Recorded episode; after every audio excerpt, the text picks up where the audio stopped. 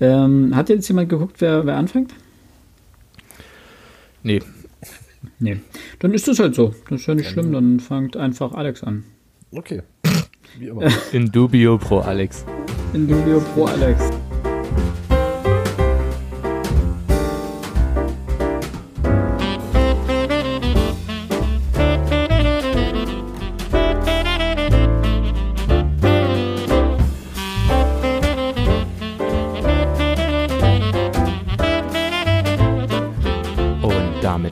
Herzliches Willkommen zu eurem Frontispitz Adventskalender.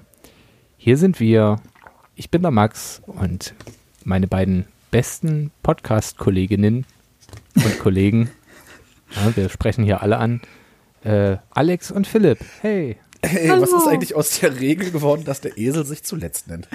Das ist beim Hier Podcast ist, gilt das hier nicht. ist Max. Nein, das, beim Es Podcast zählt das nicht. Nein, äh, das ist auch im Radio nicht so. Da nennt der Moderator erstmal mal seinen Namen, damit man weiß, wer gerade spricht, weil man das ja nicht sieht.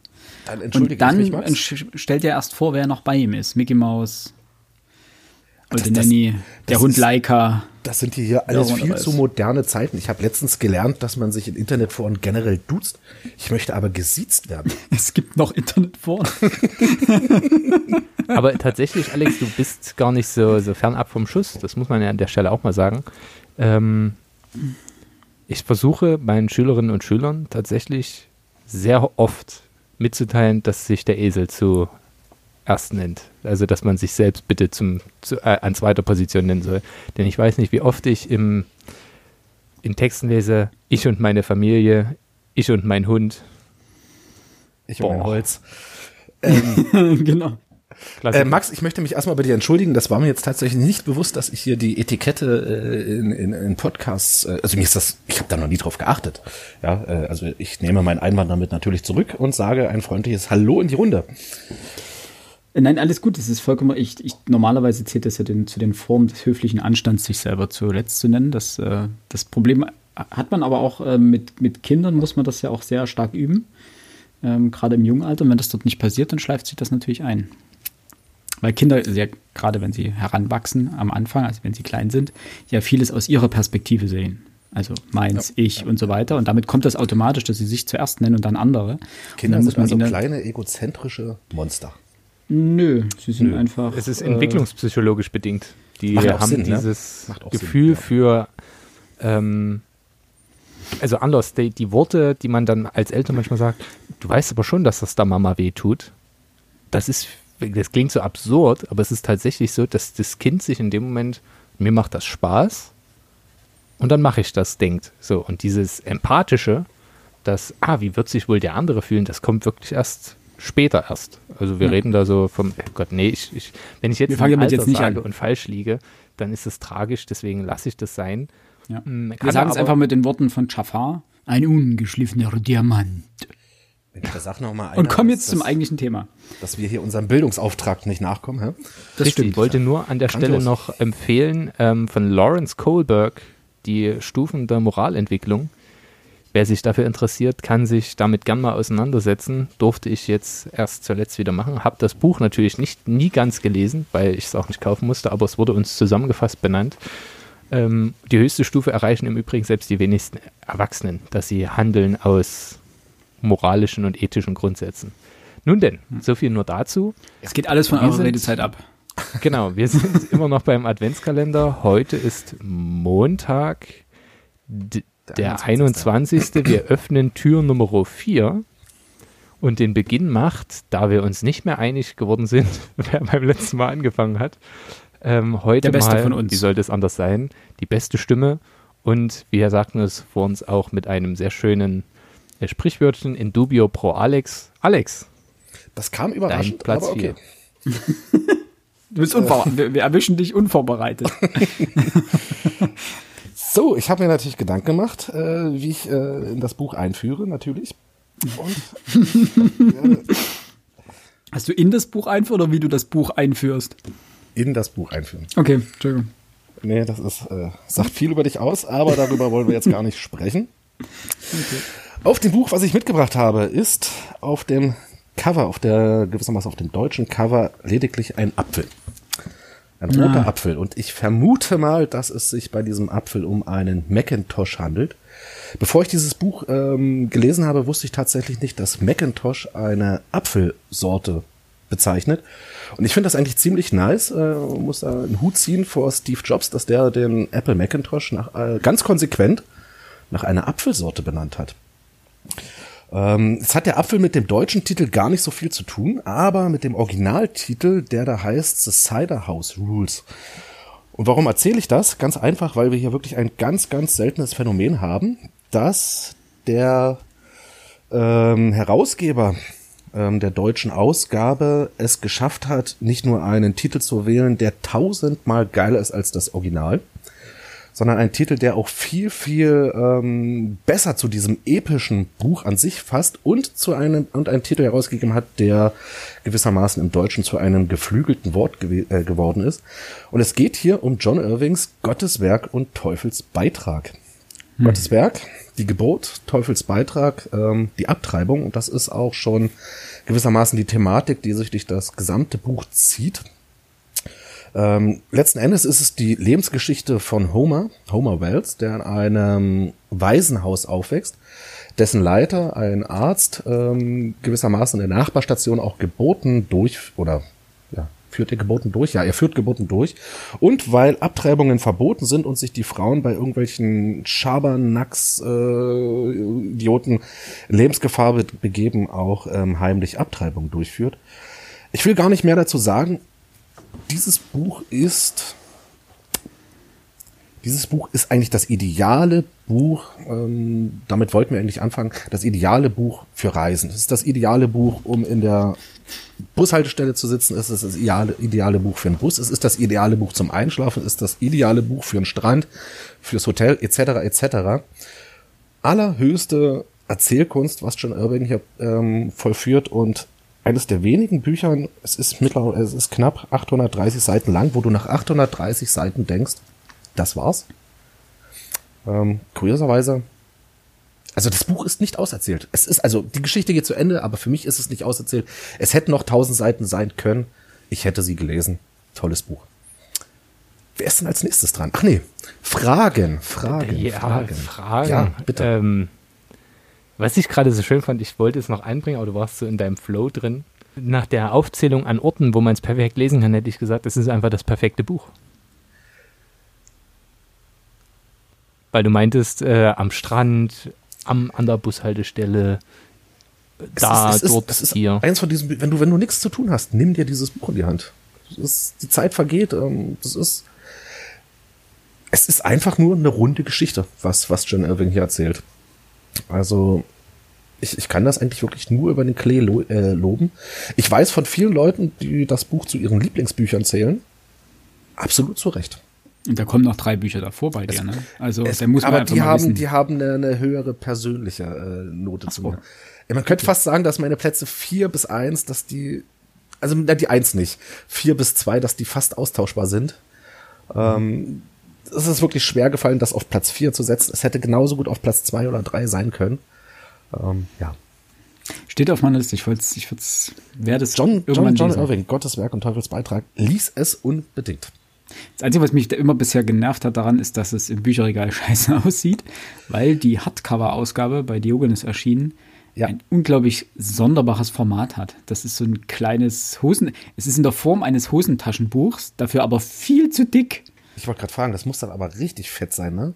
Ja, aber von der, von der Höhe her, das ist so ein, keine Ahnung, das ist A5. Ein Stück kleiner sogar, glaube ich, noch.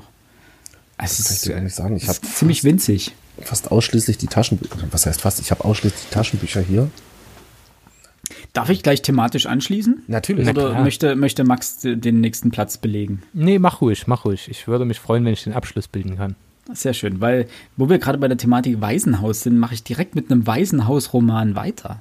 Oh. Und zwar ein Buch, Oliver das, Twist. Äh, nein. ein Buch, das 2005 für den Booker Prize und auch auf der Shortlist nominiert war. Äh, für den Arthur C. Clarke 2006 nominiert und den National Book Critics Circle Award, das die, das, das Time Magazine ähm, zum besten Roman des Jahres 2005 gewählt hat und es in die Liste der 100 besten englischsprachigen Romane von 23 bis 2005 aufgenommen hat. Okay.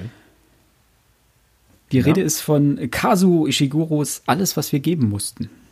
Ah. Und ich kann diesen ganzen Kritiken quasi nur zustimmen. Es ist eins der großartigsten Bücher, das, die ich je gelesen habe. Es geht, ich, ich muss mal ein bisschen aufpassen, was man, was man erzählt, dass man nicht zu viel verrät. Es geht letztendlich um ein Waisenhaus, in dem äh, Waisen scheinbar aufwachsen. Ähm, und man merkt aber sehr schnell, nämlich eigentlich schon auf Seite 1, dass es mit diesem Waisenhaus eine gewisse Bewandtnis hat, weil schon relativ zu Beginn von gewissen Spenden äh, gesprochen wird. Und die Schüler dort scheinbar einem ein, ein sehr besonderes, äh, eine sehr besondere, ähm, ein sehr besonderes Schicksal erwartet. Denn auch die Lehrer dort heißen nicht einfach nur Lehrer, sondern sie sind Aufseher und äh, die Kinder werden sehr speziell unterrichtet, auch was, was, Schuh, was ähm, Kunst anbelangt. Und erzählt wird das Ganze aus der Sicht von Kathy H. Mehr weiß man nicht über sie. Also sie, sie erzählt das Ganze aus der Retrospektive das ist unglaublich eindringlich geschrieben. Die große Erzählkunst Ishiguros ist auch, dass er so wichtige Informationen, die, oder die man selber als sehr wichtig wahrnimmt, in den Nebensatz fallen lässt. Was dazu führt, dass man das ganze Buch unglaublich aufmerksam liest. Das Buch hat quasi keine Spannungskurve. Ähm, es fließt gewissermaßen so dahin.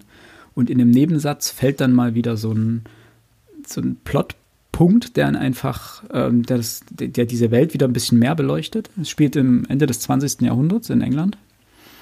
Und das wirklich Bedeutende daran ist, dass die Schüler nicht wirklich mit ihrem Schicksal hadern. Also das ist kein ähm, Befreiungsroman im Sinne von, keine Ahnung, ähm, die Auserwählten und das Labyrinth oder sowas, wo man das als schlechtes, als schlechtes Beispiel jetzt genommen. Also, wo Jugendliche äh, vor äh, merken, dass sie in irgendeiner, von irgendeiner größeren Macht oder höheren Macht zu irgendwas gezwungen werden sollen oder Teil eines sonderbaren Experiments sind und sich dann dagegen auflehnen und am Ende die Bösen besiegen und das ganze System stürzen, sondern darum geht es gar nicht. Sondern es geht um drei Einzelschicksale oder drei Schicksale und um das Glück des Lebens, um ähm, das Heranwachsen und den, den Wert der menschlichen Seele. Und das ist wunderbar erzählt und unglaublich traurig und bewegend. Kazuo Ishiguros Alles, was wir geben mussten. Mein Platz 4. Wir hatten ja schon mal drüber gesprochen hier im Podcast, deswegen würde ich da auf eine andere Folge verweisen, die ich mir gerade nicht einfällt. Ich weiß nicht, in welcher Folge wir drüber sprachen. Aber. Weiß ich auch nicht mehr. Habe ich bei mir auch im Schrank stehen. Muss noch gelesen werden. Definitiv. Also, das einer, ich bin ja selten einer, der sagt, ich lese autozentriert. Ähm, das Buch hat dazu geführt, dass ich fast alles von Ishiguro mittlerweile dastehen habe, noch nicht gelesen habe.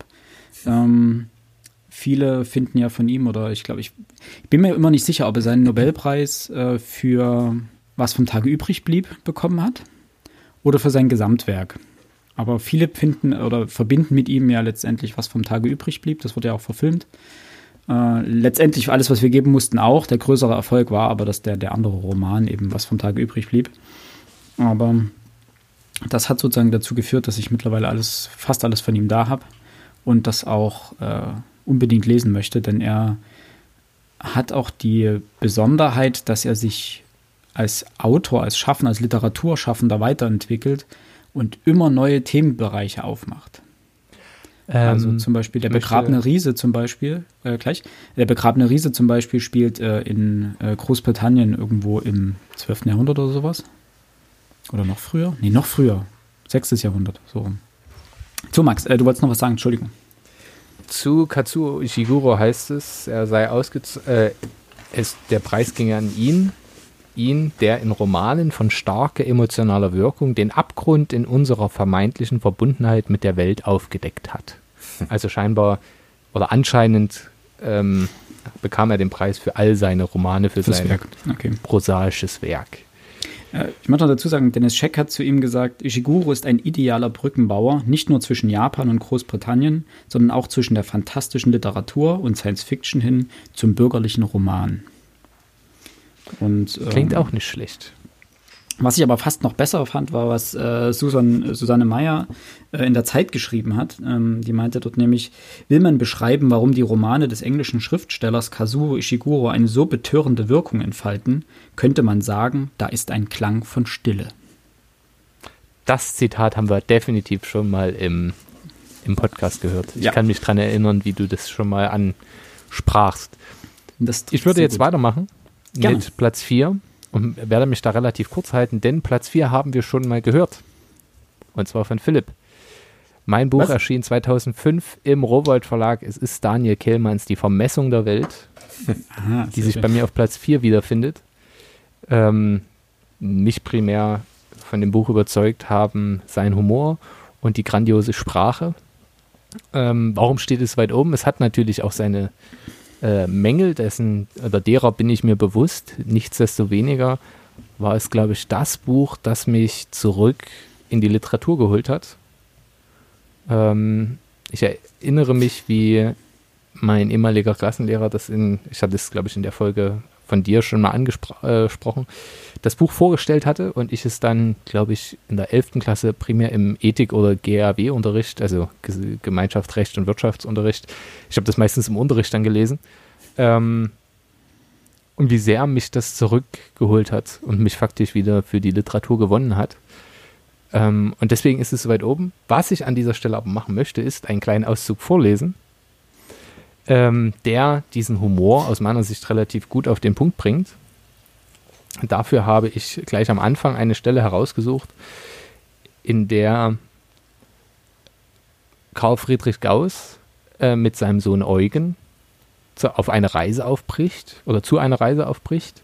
Und es bringt einem relativ gut auf den Punkt, was so charmant daran ist. Die beiden brechen auf und unterhalten sich miteinander. Zumindest das, was wir unter Unterhalten verstehen. Und da heißt es dann, Eugen wiegte zweifelnd den Kopf. Seltsam sei es und ungerecht, sagte Gauss, so recht ein Beispiel für die erbärmliche Zufälligkeit der Existenz, dass man in einer bestimmten Zeit geboren und in ihr verhaftet sei, ob man wolle oder nicht. Es verschaffe einem einen unziemlichen Vorteil vor der Vergangenheit und mache eins im Klauen der Zukunft. Eugen nickte schläfrig. Sogar ein Verstand wie der seine, sagte Gauss, hätte in früheren Me Menschheitsaltern oder an den Ufern des Origo Orinoco nichts zu leisten vermocht, wohingegen jeder Dummkopf in 200 Jahren sich über ihn lustig machen und absurden Unsinn über seine Person erfinden könne. Welch grandiose Referenz an äh, Daniel Kehlmann himself. Er überlegte, nannte Eugen noch einmal einen Versager und widmete sich dem Buch. Während er las, starrte Eugen angestrengt aus dem Kutschenfenster, um sein vor Kränkung und Wut verzerrtes Gesicht zu verbergen. In der Deutschen Turnkunst, das war eine Zeitung oder ein Buch, ging es um Gym Gymnastikgeräte. Ausführlich beschrieb der Autor Vorrichtungen, die er sich ausgedacht hatte, damit man auf ihnen herumklimmen könne. Eine nannte er Pferd, eine andere den Balken, wieder eine andere den Bock. Der Kerl sei von Sinnen, sagte Gauss, öffnete das Fenster und warf das Buch hinaus. Das sei seines gewesen, rief Eugen. Genau so sei es ihm vorgekommen, sagte Gauss, schlief ein und wachte bis zum abendlichen Pferdewechsel an der Grenzstation nicht mehr auf. Wie wir sehen können, es gibt keine direkte Rede, sondern primär indirekte Rede. Und die macht diesen, diesen Charme sehr gut, gut äh, sichtbar, denn Natürlich gibt der Autor wieder, was die zwei gesprochen haben könnten, aber eben alles in einer neutraleren Version. Und natürlich die Charakterzeichnung und diese Referenzen zu sich selbst. Ne? Also was 200 Jahre ein, ein Clown über ihn sagen könnte, damit meint Kehlmann natürlich sich selbst. Und das sind so Sachen, die haben mich zurück zur Literatur geführt. So viel von mir. Ich empfehle an dieser Stelle von nochmal meinen Platz 4, Daniel Kehlmann, die Vermessung der Welt.